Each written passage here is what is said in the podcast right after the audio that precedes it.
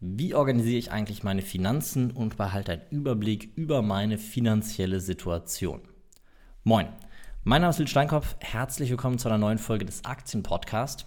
Und in dieser Folge möchte ich mit dir darüber sprechen, wie ich eigentlich meine finanzielle Situation überwache und einen Überblick darüber bewahre, wie ich finanziell aufgestellt bin. Und diese Folge ist relativ eng mit dem Buch Rich Dad Poor Dad verbunden. An der Stelle keine Sorge, ich werde kein Review zu diesem Buch machen. Ich werde auch nicht meine fünf Learnings aus dem Buch äh, mit euch teilen oder sonst irgendwas. Ich möchte einmal ganz kurz einsortieren, weil ich doch relativ häufig gefragt werde, was ich von dem Buch halte, ähm, wie ich zu dem Buch stehe.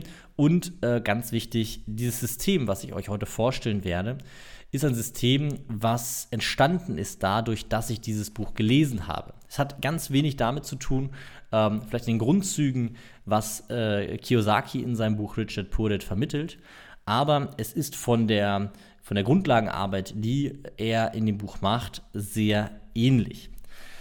Ganz kurz meine Meinung zu dem Buch. Ähm, Richard Purdett ist definitiv kein Buch, was ich in meinen Top 10 und auch nicht in meinen Top 30 finde. Es ist ein ordentliches Buch, aber es ist ein Buch aus meiner Sicht, was absolute Grundlagenarbeit macht. Ähm, es ist für mich nie ein Buch gewesen, ich habe das vor über zehn Jahren gelesen, für mich nie ein Buch gewesen, was äh, mich jetzt besonders geflasht hat. Es ist aber definitiv ein Buch, was ganz wichtige Grundlagenarbeit im Bereich der Einstellung zu Geld und ähm, dem, dem grundlegenden Denken zu Geld macht. Und das ist auch richtig und gut.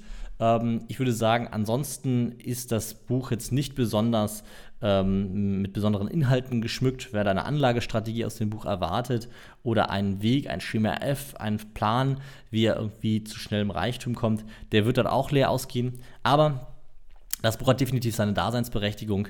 Und was für mich entscheidend war, dieses Buch hat mich dazu gebracht, meine Vermögenssituation regelmäßig aufzustellen und ähm, auch zu überwachen. Und jetzt komme ich zu meinem eigentlichen System und zu, der, zum eigentlichen Inhalt dieser heutigen Folge. Und zwar ist immer wieder die Frage ja, wenn man sich überlegt, dass man Vermögen aufbauen möchte und das als eines seiner Ziele irgendwie setzt, zu sagen, ich möchte äh, ein gewisses Vermögen aufbauen.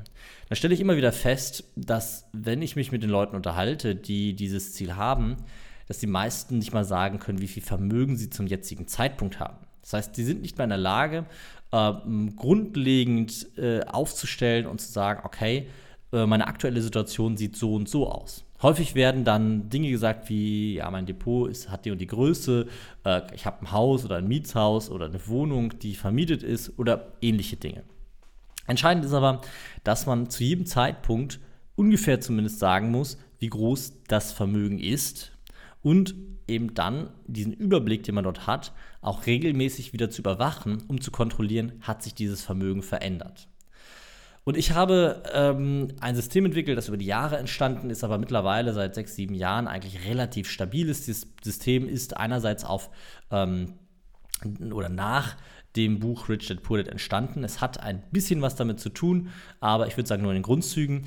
Und es wurde weiterentwickelt über die Zeit. Äh, an der Stelle ganz großen Dank auch an Christian, ähm, der mir bei, bei meinem System ähm, sehr viele Impulse gegeben hat, um das immer besser und äh, immer tiefer, ähm, sage ich mal, zu, zu aufzubauen und um dort ein System zu schaffen, was mir einen sehr, sehr guten Überblick, darüber gibt, wo ich finanziell stehe und vor allem auch an welchen Punkten ich feilen kann.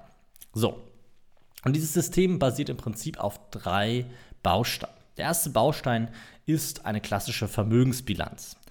Eine Vermögensbilanz ist im Prinzip nichts weiter als eine ähm, Gegenüberstellung von Vermögenswerten und Schulden. Das heißt, in einer Vermögensbilanz ähm, schreibe ich im Prinzip die Vermögenswerte auf, die ich habe. Das heißt, dort werden zum Beispiel Dinge notiert wie ähm, besitze ich Immobilien, besitze ich äh, Aktiendepots, habe ich irgendwie, ähm, ja, ich sag mal, äh, Wertpapiere, ähm, habe ich Rohstoffe liegen, mein Bankguthaben, all diese Dinge. Das heißt, ich habe im Prinzip bei dieser Vermögensbilanz eine erste Tabelle, in der notiere ich, welche Vermögenswerte ich habe.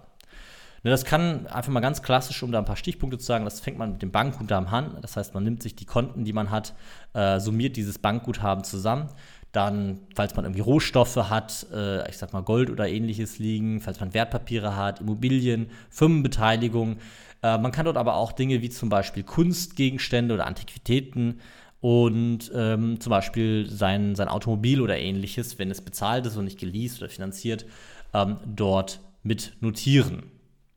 So, und im Prinzip ist der Gedanke ähm, an der Stelle, dass man dort alle Vermögenswerte aufgliedert. Wichtig, bitte nicht zu kleinteilig, auch bei Kunstgegenständen. Alles unter zweieinhalbtausend Euro ist keine Kunst, sondern das ist Deko. Ähm, Antiquitäten, äh, die unter zweieinhalbtausend Euro liegen, würde ich auch als Dekoration bezeichnen und nicht als ein Vermögenswert. Ähm, das heißt, bitte da nicht zu kleinteilig werden, aber im Großen und Ganzen erstmal notieren, wo stehe ich, welche Vermögenswerte habe ich. Und dann auf der anderen Seite mache ich eine zweite Tabelle, eine zweite Liste und dort notiere ich mir meine Verbindlichkeiten. Das heißt, welche Schulden habe ich auf gut Deutsch.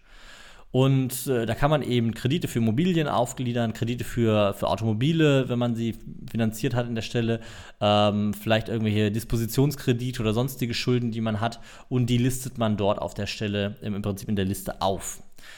So, und jetzt hat man einerseits die Vermögenswerte, andererseits die Verbindlichkeiten. Und diese Vermögenswerte und diese Verbindlichkeiten, die stellt man gegenüber. Das heißt, man zieht von den Vermögenswerten die Verbindlichkeiten ab und dann ergibt sich daraus das Nettovermögen. Und dieses Nettovermögen ist eine, ähm, eine, ja, eine, eine, eine Aufnahme der aktuellen Situation. Das heißt, es ist ein, eine Ist-Situation und sagt nichts über irgendwelche Entwicklung aus, sondern erstmal nur Stand heute besitze ich folgendes Nettovermögen. Und ganz entscheidend, wenn ich irgendwie das Ziel habe, Vermögen aufzubauen, dass ich mir klar bin oder klar mache, was ist denn überhaupt die Größe, die ich, ähm, die ich quasi als, als Erfolg ähm, bemesse. Das heißt, ich muss ja irgendwie gucken, ich kann nicht sagen, wenn ich irgendwie Stabhochspringer werde, dass ich mal so nach Gefühl gucke, wie hoch springe ich denn eigentlich, sondern was macht man? Man äh, macht irgendwie eine Latte, über die man rüberspringen muss und äh, die misst man und guckt, wie hoch ist die. Und genauso ist das hier auch. Wir wollen irgendwie Vermögen aufbauen, das heißt gut in dem Bereich Finanzen werden und wissen aber einerseits gar nicht, wo stehen wir denn heute und vor allem, wir können auch nicht über die Zeit messen, wie wir uns verändern. Das heißt, das ist eines der grundlegenden Aufgaben, die man hat, wenn man irgendwie erfolgreich Vermögen aufbauen möchte, dass man sich erstmal einen Überblick über die aktuelle Situation verschafft. Wichtig an der Stelle, das ist quasi das Nettovermögen, was wir bestimmen. Ähm, und dann gibt es eben ein zweites Werkzeug und dieses zweite Werkzeug, das nennt sich dann ähm, Kapitalfluss oder Liquiditätsbetrachtung. Und die Liquiditätsbetrachtung ist im Prinzip die Betrachtung dafür zu schauen, wie viel Kapitalzufluss oder Abfluss habe ich. An der Stelle ist ganz wichtig zu erklären, dass die Liquiditätsbetrachtung nichts darüber aussagt, ob ich mehr Vermögen aufbaue oder Vermögen verliere, sondern die Liquiditätsbetrachtung besagt nur, wenn ich heute liquide Mittel habe, das heißt Bankguthaben zum Beispiel, und ich einen Monat weiter so mache, wie ich aktuell quasi mache, verändert sich mein Bankguthaben positiv oder negativ. Und das ist entscheidend dafür, dass ich zahlungsfähig bleibe. Weil ich kann zum Beispiel eine Immobilie sagen, ich habe eine Million Euro, kaufe eine Immobilie für diese eine Million Euro und habe dann kein Bankguthaben mehr. So, und jetzt will ich mir ein Kaugummi kaufen, dann kann ich es nicht kaufen. Trotzdem habe ich ein Nettovermögen von einer Million Euro. Ich kann mir das Kaugummi aber nicht kaufen, weil die Immobilie an der Stelle ähm, ja gebunden ist. Wenn ich diese Immobilie jetzt vermieten würde und eine Mieteinnahme habe, dann habe ich einen Kapitalzufluss, einen monatlichen Kapitalzufluss, von dem ich mir dann unter anderem Kaugummis kaufen kann, aber eben auch meine Miete bezahlen kann und ähnliches. Das heißt, Entscheidend ist, dass ich bei der Liquiditätsbetrachtung gucke, wie verändert sich mein liquides Kapital? Wie ist mein Kapitalzufluss bzw. Abfluss? In dieser Liquiditätsbetrachtung betrachte ich aber auch zum Beispiel Tilgung für Immobilien und ähnliches, das heißt ähm, Kapitalabflüsse die, ähm, die auf der anderen Seite aber eben Vermögen aufbauen. Das heißt, ganz wichtig an der Stelle, die Liquiditätsbetrachtung ist nur dazu da, zu schauen, dass ich nicht zahlungsunfähig werde, dass ich liquide bleibe, dass ich quasi ausreichend flüssiges Kapital habe, um weiter zu arbeiten und mich nicht übernehme mit zum Beispiel Investitionen.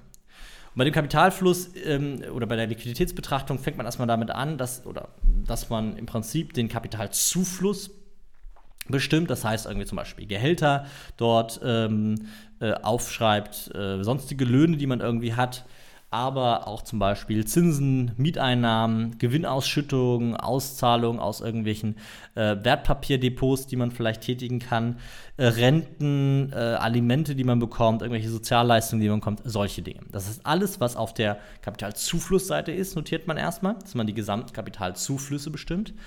Da ist übrigens hoch äh, interessant, sich anzuschauen, wo erhält man denn sein Kapital her? Kommt es aus, und da kann man wieder so ein bisschen die Schleife zu Richard Purde ziehen, kommt es aus der Arbeit als Angestellter, als Selbstständiger, kommt es aus der äh, Tätigkeit als Investor äh, oder als Unternehmer? Ne? Das heißt, man guckt sich eben an, wo erhalte ich denn meine, äh, mein, mein Lohn her? Und auf der anderen Seite gucke ich mir dann an, wo ich meinen Kapitalabfluss habe. Das heißt, wofür wird denn mein Geld ausgegeben? Und dieser Kapitalabfluss, da sind natürlich Dinge wie äh, Kosten für Wohnen, für Mobilität, die Lebenshaltungskosten für, für Lebensmittel, Verbrauchsgüter, äh, Kommunikation, dann natürlich Themen wie Weiterbildung, äh, Versicherung, Kleidung, Spaß und Freizeit, Urlaub, Geschenke, all diese Dinge.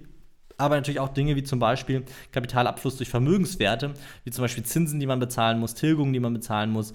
Ähm, Verwaltung von und, und Instandhaltung von Vermögenswerten, die irgendwie äh, bezahlt werden müssen, ähm, Einzahlung in das Wertpapierdepot, solche Dinge. Das heißt, einen Überblick darüber, wo wir ähm, im Prinzip Kapital abfließen lassen, der nicht unsere tägliche Liquidität ermöglicht.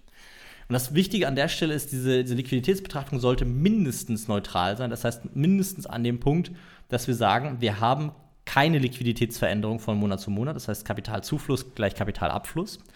Ähm, wenn man den Fall hat, dass dort eine Liquiditätsveränderung zum Negativen ist, das heißt sich die Liquidität reduziert, dann muss man gucken, wo, wo wird das Geld quasi, ähm, wo fließt das Geld ab wie kann ich dafür sorgen, dass ähm, ich nicht zahlungsunfähig werde, das heißt, ähm, ich nicht, mein, mein Konto nicht irgendwann leer läuft.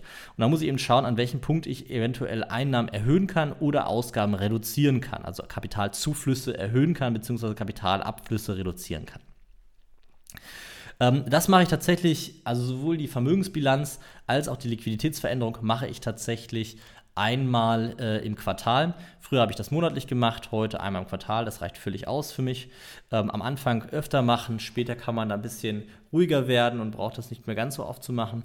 Es ist aber ein ganz, ganz wichtiges Werkzeug, um den Überblick zu bekommen darüber, ähm, welche, ja, welche ähm, Kapitalabflüsse, Kapitalzuflüsse existieren, beziehungsweise welche Vermögenswerte und welche Schulden existieren.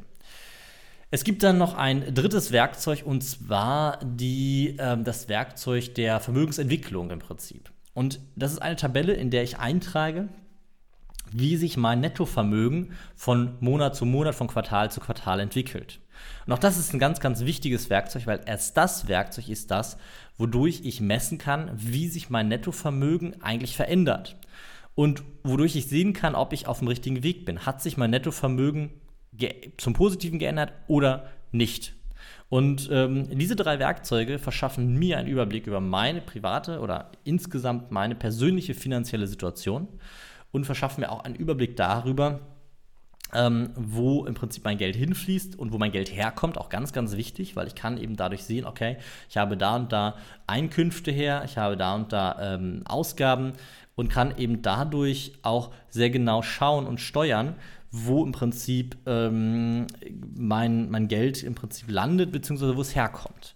Und auch noch ganz wichtig an der Stelle ist, zu dieser Aufgabe habe ich früher meine Kontoauszüge genommen und mit einem Rotstift bin ich durch die Kontoauszüge gegangen und habe geguckt, okay, ähm, einerseits um diese, diese Liquiditätsbetrachtung überhaupt durchzuführen, ne, wo fließt Geld hin, wo kommt es her, aber auch um zu schauen, welche Ausgabenposten sind denn überhaupt äh, notwendig, beziehungsweise vielleicht laufen da irgendwelche Abonnements oder ähnliches, die am Ende des Tages halt ähm, im, ja, wie soll man sagen, im, im Prinzip überflüssig sind und wo sind quasi Kosten, die eigentlich gar nicht da sein dürften.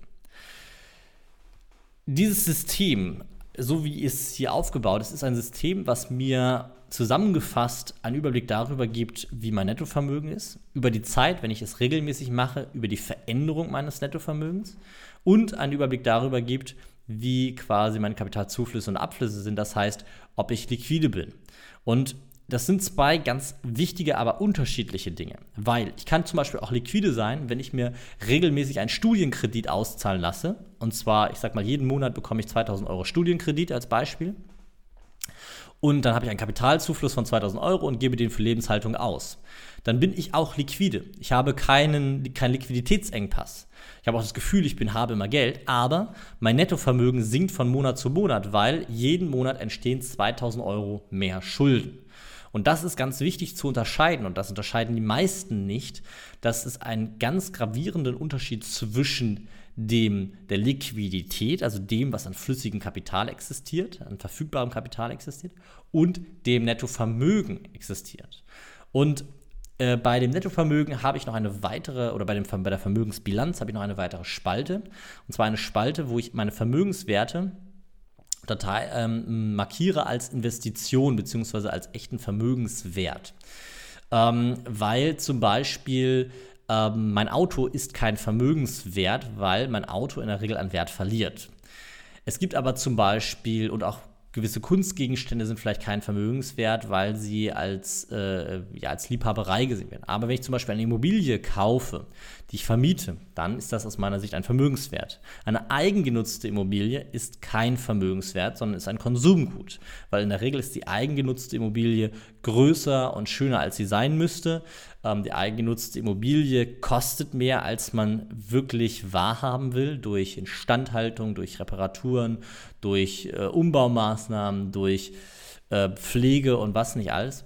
Und deswegen gibt es dort auf der Seite, ich kann da mal ganz kurz die, die Notizen noch zu, zu nennen, gibt es auf der Seite eben Dinge, die, ähm, die doppelt und dreifach betrachtet werden müssen. Das heißt, was Investitionen oder Immobilien angeht, eine Privatnutzung, äh, sehe ich das nicht als ein Vermögenswert an. Ähm, ich sehe zwar den Nettowert als eine, ähm, einen, einen Vermögenswert an, aber ich markiere sie mir nicht als Investition, weil sie keinen Ertrag oder keine, keine Kapitalzuflüsse für mich bringen. Ähm, das ist, das ist an, an der Stelle für mich eine private Entscheidung, das so zu machen. Es gibt Leute, die sehen das anders. Äh, ich kann die Argumentation von denen zwar nicht ganz nachvollziehen, aber ähm, wichtig an der Stelle ist, ähm, sich bei der Vermögensbilanz einen Überblick darüber zu verschaffen, welche Werte sind nützlich, das ist vielleicht die einfachste Frage, sind nützlich für meine finanziellen Ziele und welche Vermögenswerte nicht. Und da stellt man doch relativ schnell fest, es gibt dort Vermögenswerte, die kosten nur Geld. Zum Beispiel ähm, der, der neue äh, M8, den, den man vielleicht sich gerade finanziert hat. Ähm, während andere Vermögenswerte, wie zum Beispiel das Wertpapierdepot oder vermietete Immobilien, sehr wohl dort einen Kapitalzufluss und auch einen Vermögenszuwachs von Monat zu Monat oder Jahr zu Jahr bringen und die dort äh, eben zuträglich sind. Das heißt, es gibt dort eine Spalte, die nennt sich bei mir Investition, wie gesagt, und dort markiere ich einfach, ist das eine Investition, ja oder nein. Bankguthaben zum Beispiel keine Investition, Rohstoffe, die man liegen hat, ist zum Beispiel auch keine Investition, also Gold, was ich irgendwie im Tresor liegen habe, ist keine Investition, weil es bringt keine Zinsen und nichts. Äh, es gibt zwar eine Vermögens-, also eine Wertveränderung, aber es ist trotzdem aus meiner Sicht keine Investition, sondern Sicherheit. Wertpapiere, Investitionen, also in der Regel zumindest Immobilien, die nicht eigengenutzt sind, Investitionen, Unternehmensbeteiligung, Investitionen, Kunstgegenstände, würde ich eher sagen, in der Regel nicht, außer man hat dort explizit gekauft, weil man eine Wertsteigerung sieht und auch schon einen Verkauf geplant, dann würde ich sagen Investitionen.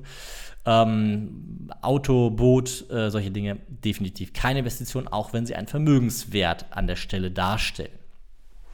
Gut.